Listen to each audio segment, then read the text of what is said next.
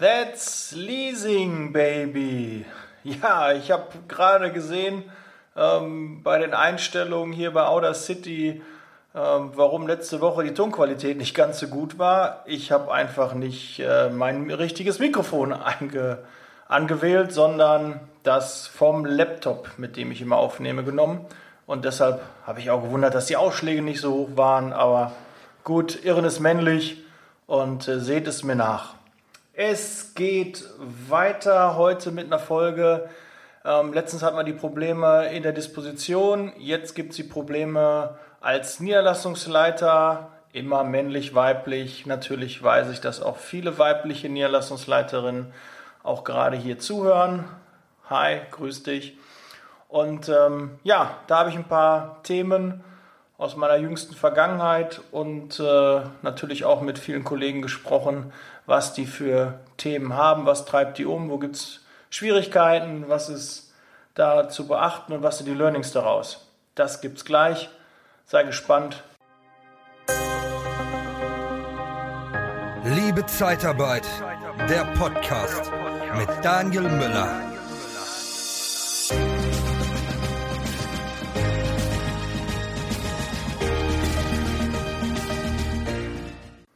Bevor wir richtig loslegen, habe ich noch drei kurze Anliegen. Einmal würde mich interessieren, was ist für dich die optimale Podcastlänge? Ich habe ja ein paar Folgen, die sind 15 Minuten lang. Ich habe ein paar Folgen, die sind 30 und ich habe auch eine Menge Folgen, die sind 45 Minuten und länger. Ähm, ja, was ist so deine ideale Länge? Gibt es überhaupt eine? Ist es äh, die Länge wichtig? Man kann ja auch einen Podcast in mehreren Etappen hören. Oder hättest du es lieber nur auf dem Weg zur Arbeit, 15 Minuten und ähm, gebündelten äh, Content oder hörst du mir auch gerne ein bisschen länger zu? Ja, da würde ich gerne deine Meinung wissen. Schreib mir gerne auf Instagram. Und äh, das zweite Thema ist äh, Zukunft Personal 2019. Vom 17. bis zum 19. werde ich auch da sein. Ich werde also am 17. und 18. würde ich gerne oder werde ich auf jeden Fall auf der Zukunft Personal sein. Aber sonst bin ich immer zugeworfen worden mit äh, Freikarten, aber irgendwie kam bis jetzt noch nichts rein. Vielleicht hast du noch eine Idee, wie ich ähm, an Karten komme. Ähm, vielleicht hast du noch eine über, hast noch eine Einladung. Würde ich mich freuen, wenn du das gerne an mich weiterleitest. Ich werde dich auch gerne mal im Podcast namentlich erwähnen. Und dann habe ich noch ein Anliegen oder eine Info, eine Bekanntmachung. Nächsten Monat habe ich Sven Lorenz zum Podcast-Interview. Ich weiß nicht, ob du Sven Lorenz kennst. Er hat auch einen Podcast. Ähm, seine Kernkompetenz ist das äh, Mindset im Bereich Finanzen. Ja, vielleicht hast du eine Frage, die ich ihm stellen soll. Und äh, dann würde ich das gerne mit einbauen in das Interview. Das wird also im September sein, Mitte September. Und ich denke, so eine Woche, zwei später wird das dann online gehen. Also hast du jetzt noch genug Zeit, wenn du die Folge rechtzeitig hörst, mir gerne ein paar Fragen zu schicken. Dann wollen wir jetzt mal starten. Haben wir genug äh, Ankündigungen gehabt.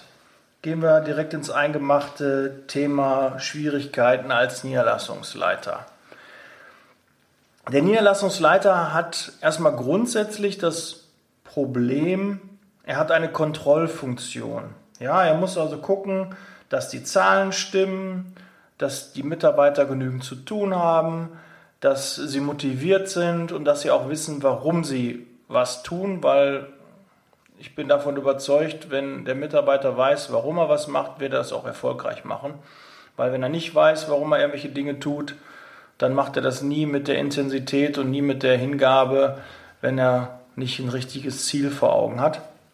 Und das ist schon mal so die erste Schwierigkeit. Ja, was äh, hat er noch für Schwierigkeiten? Ist ja gar nicht so lange her. Ich bin jetzt seit einem Jahr Regionalleiter. Davor war ich viele Jahre Niederlassungsleiter. Über zehn, ja, sogar länger wie 16 Jahre in der Zeitarbeit war ich dann knapp 14 Jahre in leitender Verantwortung. Ja, will nicht auf die Sahne hauen, aber da habe ich halt schon ein bisschen was erlebt. Nein, das muss ich jetzt rausschneiden, oder? Lass ich es drin? Ja, ich habe mich entschieden, ich lasse es drin. Egal. So, Gut. ja, als Niederlassungsleiter ähm, musst du oft unpopuläre Entscheidungen treffen. Und das ist immer so ein bisschen die Schwierigkeit. Du äh, hast halt in der Niederlassung die höchste Verantwortung, die höchste Eskalationsstufe. Also wenn deine Sachbearbeitung, wenn der Disponent, die Disponentin nicht mehr weiter weiß, dann kommen sie zu dir und sagen, ich habe das und das Problem und lieber Niederlassungsleiter, Niederlassungsleiterin, äh, du musst mir helfen, du musst die Lösung dafür haben. Ja, und da kannst du natürlich jetzt nicht die Hosen runterlassen und sagen, nö, oh, weiß ich auch nicht, ne, kann ich nicht. Nein, du musst da dein Mann, deine Frau stehen und eine Lösung finden. Und das ist oft so die Schwierigkeit, dass man da keine, keine Blöße sich geben darf, obwohl das eigentlich auch blödsinnig ist. Man kann auch ähm, mal äh, nicht weiter wissen, aber meist äh, fällt einem dann doch schon eine Lösung ein. Und der Vorteil ist, glaube ich, als Niederlassungsleiter, dass man mehr Erfahrung hat und äh, ein bisschen anderen Blick auf die Dinge. Und man weiß auch, man kann es jetzt keinem anderen auf den Tisch legen, sondern man muss es selber machen, weil sonst macht es keiner. Und wenn es keiner macht, wirkt das auch nicht so professionell dem Disponenten oder der Sachbearbeitung gegenüber, wenn das dann liegen, liegen lassen.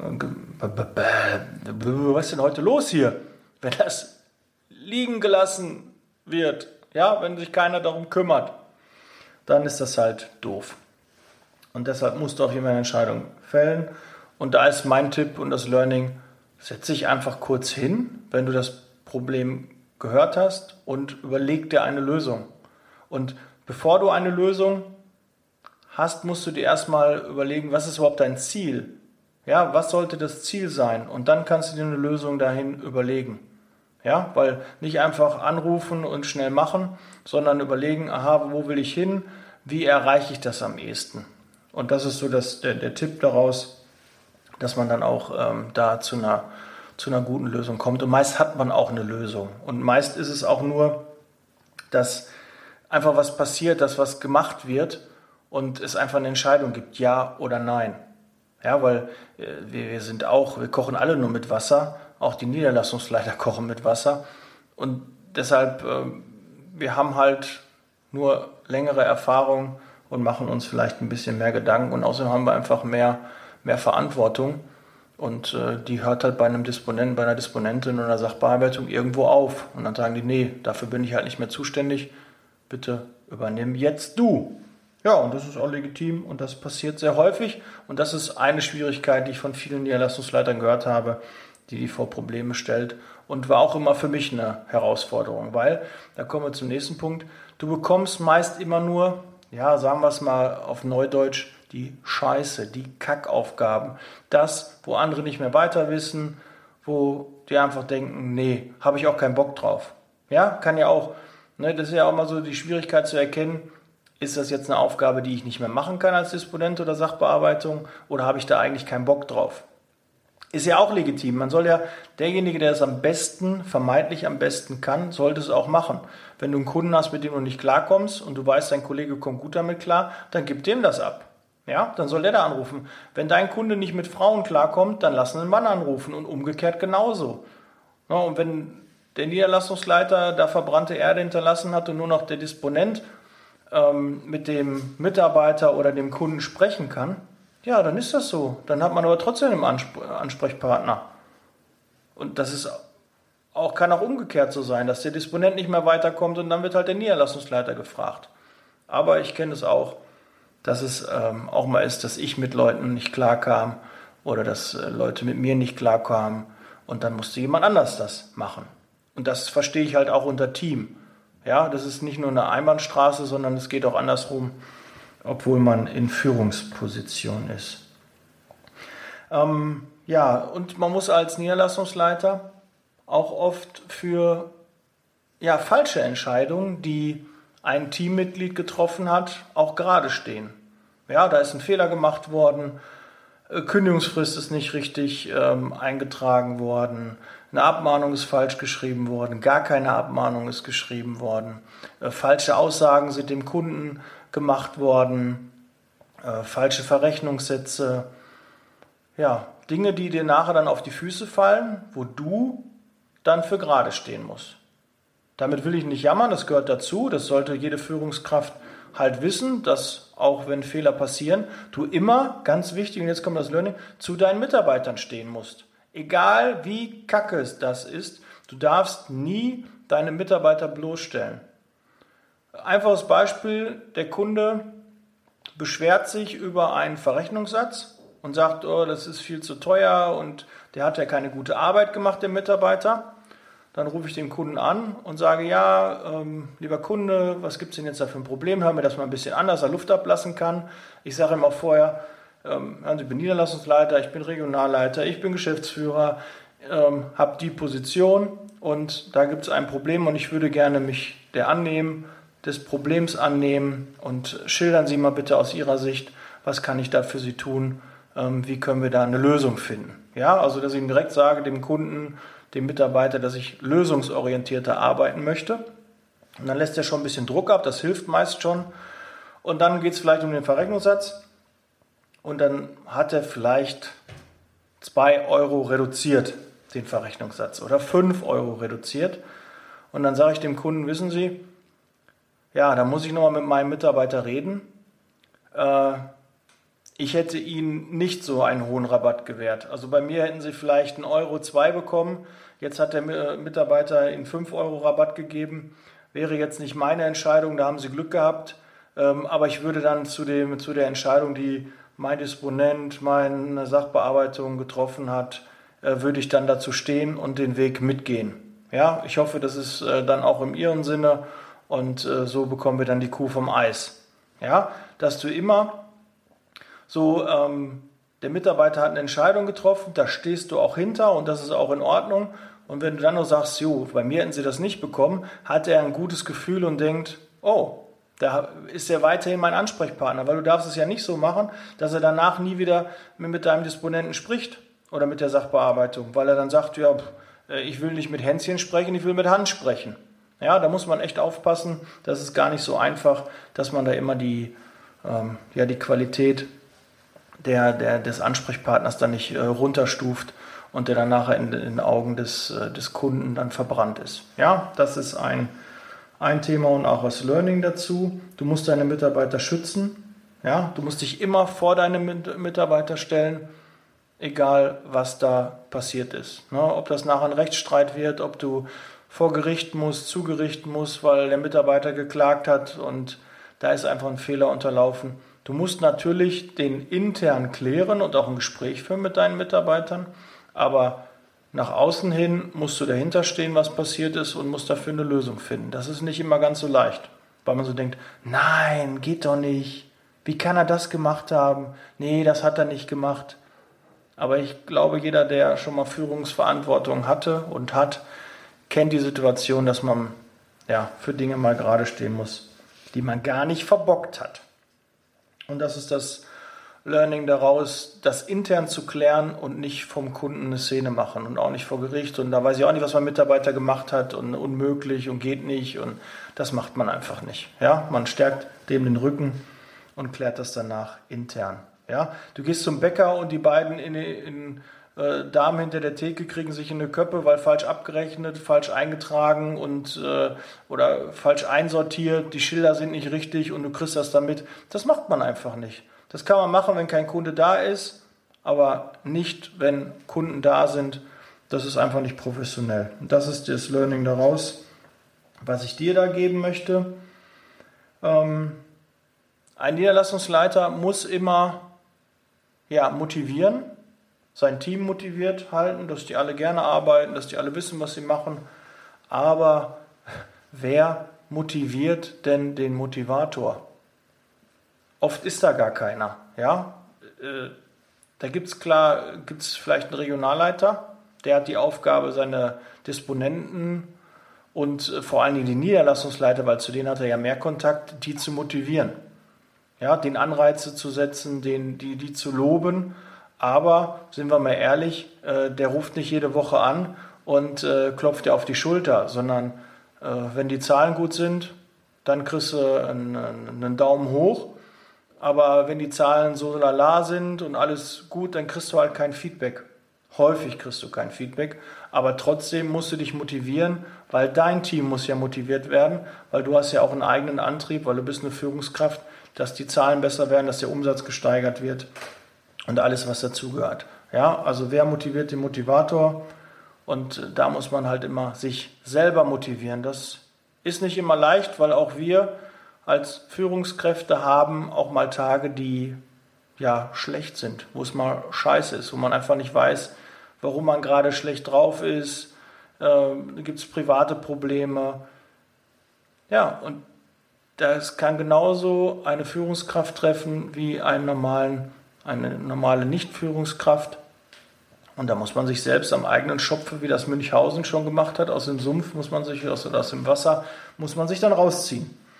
Ja, auch nicht immer so leicht. Aber auch, wie ich letzte Woche sagte, das Leben als Sachbearbeitung, als Disponent ist auch nicht leicht. Ja, das soll jetzt kein Gejammer sein, aber ich will halt hier mal äh, ein bisschen ein paar Niederlassungsleitern einfach mal aus der Seele sprechen, dass sie auch mal Gehör finden und dass äh, auch die Disponenten und die Sachbearbeitung mal wissen, mit welchen Problemen ähm, ja, eine Leitungskraft sich rumschlagen muss.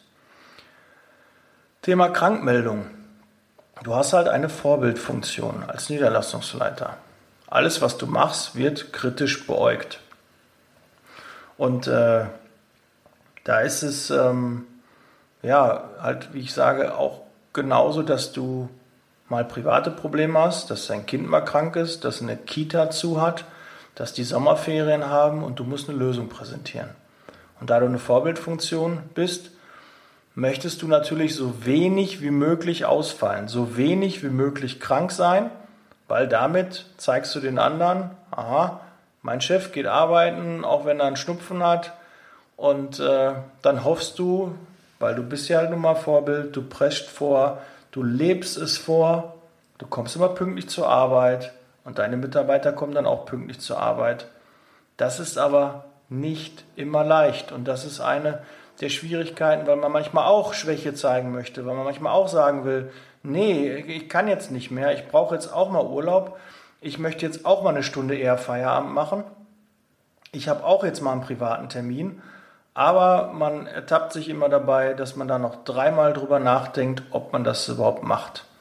Und jetzt würde ich ja natürlich unterstellen, dass es den Disponenten der Sachbearbeitung leichter fällt, aber wenn man eine Vorbildfunktion hat, dann ist das nochmal ein Aspekt, den man mehr berücksichtigen muss. Ja, auch ein Disponent, auch eine Sachbearbeitung hat auch eine Vorbildfunktion, aber die ist etwas kleiner, weil weniger Leute den folgen oder die, die führen. Ja, die sind halt nicht Vorgesetzte von jemand anders, sondern sind eigentlich nur für sich selbst verantwortlich. Ja, krank will natürlich keiner werden, kann auch jeder mal krank werden. Aber es gibt halt so, so Dinge, wo du überlegst, hm, ich, äh, melde ich mich krank oder gehe ich doch arbeiten? Und da muss ich äh, von meinen, meinen Erfahrungen mal sprechen. Da bin ich eher jemand, der dann arbeiten geht. Also ich wüsste nicht, dass ich mal die letzten zwölf Jahre irgendwie länger als äh, zwei, drei Tage mal krank war. Ich glaube, ich war mal eine Woche krank, da hatte ich einen Bänderriss und musste an, an Krücken laufen.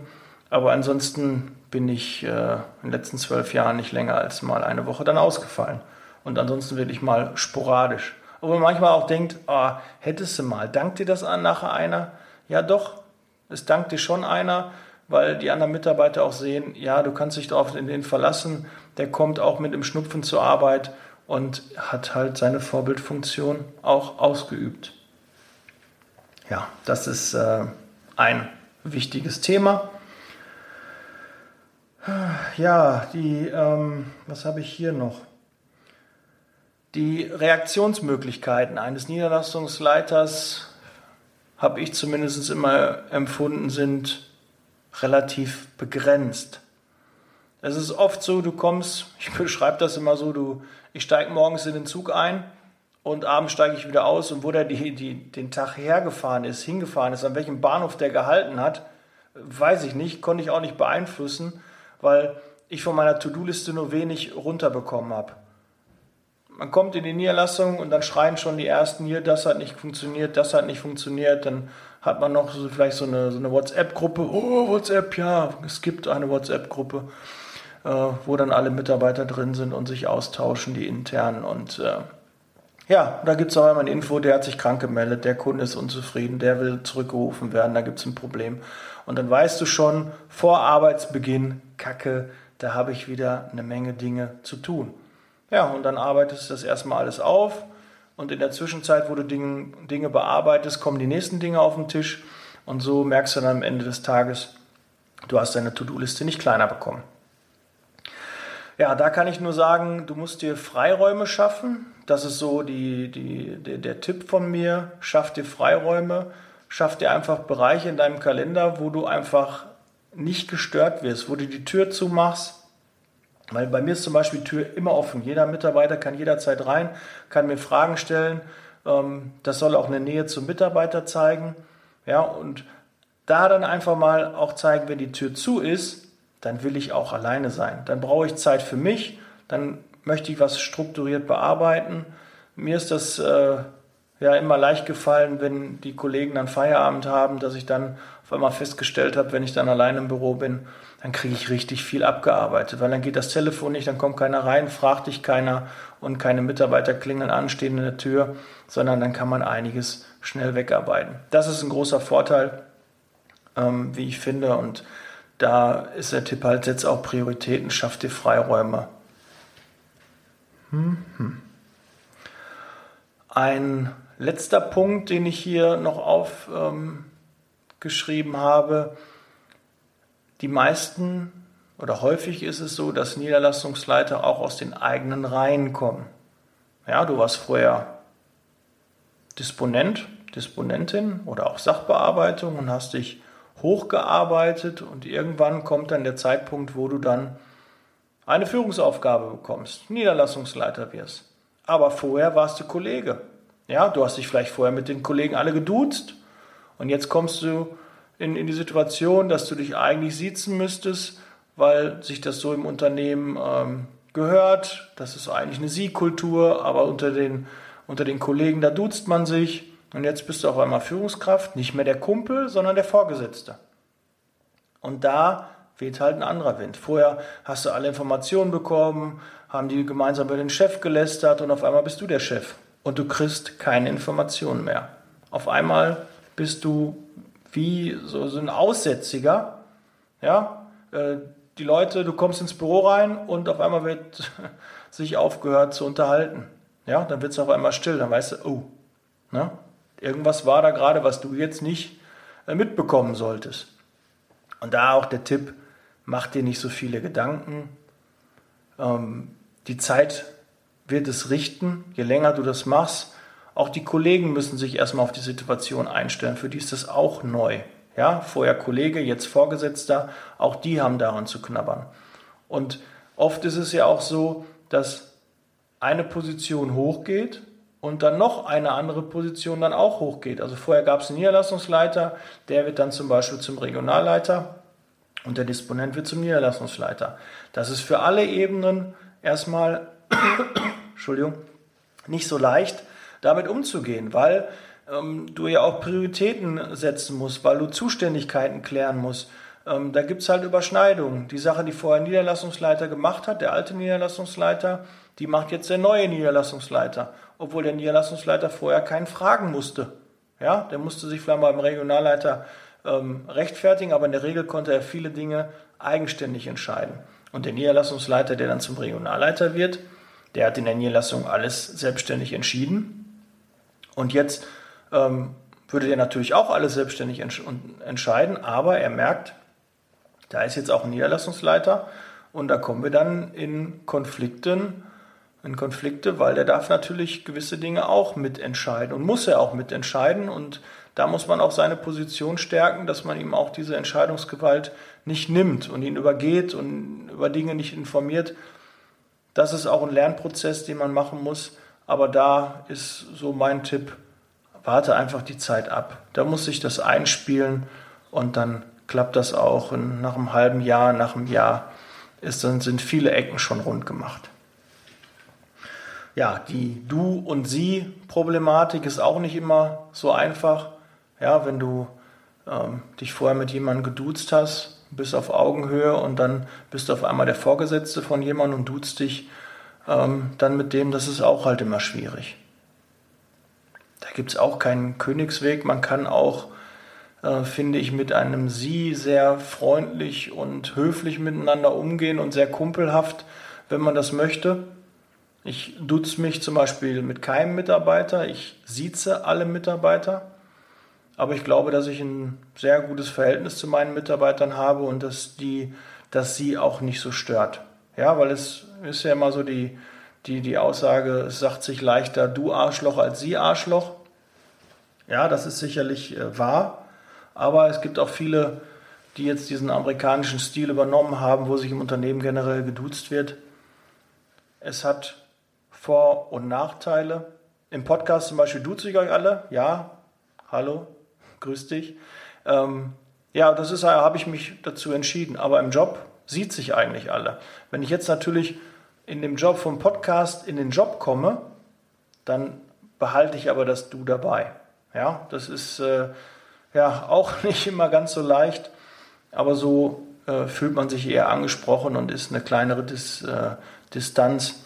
Und deshalb habe ich mich dazu entschieden, alle im Podcast und alle, die mich über den Podcast kontaktieren, wenn du mir eine Nachricht schreibst, dann duze ich dich. Ich spreche dich mit dem Vornamen an. Das mache ich einfach. Da mag der eine oder andere die Nase rümpfen, aber bis jetzt habe ich da noch keine, keine negativen Sachen mitbekommen. Aber klar kann das dem einen oder anderen auch sauer aufstoßen. Aber gut, dann leg auf den Tisch, ist mir egal. Ja. Gut, dann sind wir am Ende der Folge angekommen mein Call to Action. Ja, ich habe, wie gesagt, die, die Umfrage mit der Länge des Podcasts, was du so ähm, dir wünschen würdest, habe ich auf Instagram ähm, hochgeladen äh, in der Story. Ähm, die ist allerdings ja nur 24 Stunden online. Du kannst mir aber gerne einfach eine Nachricht schicken, auch per Instagram. Und ähm, da würde mich mal interessieren, was so für dich die optimale Länge ist, was du dir wünschen würdest. Sind es 15, sind es 30 Minuten, eine Dreiviertelstunde? Oder ist dir wirklich die Länge egal, weil der Content nur wichtig ist? Ja, das würde mich mal interessieren. Und ähm, ja, dann nochmal Ausstieg That's Leasing Baby. Du weißt, lass dich nicht ärgern. Na, nicht ärgern, nur wundern. Ich bin raus, wir hören uns nächste Woche. Ich weiß gar nicht, der Bildschirm ist gerade der Bildschirm schon ist angegangen. Ich weiß gar nicht, wie viel wir heute haben. Oh, das geht aber heute. 27 Minuten. Das ist mal eine kurze Folge. Bin ich stolz auf mich. Ich hoffe, du auch auf mich. Wir hören uns nächste Woche. Bis dann. Ich bin raus. Ciao.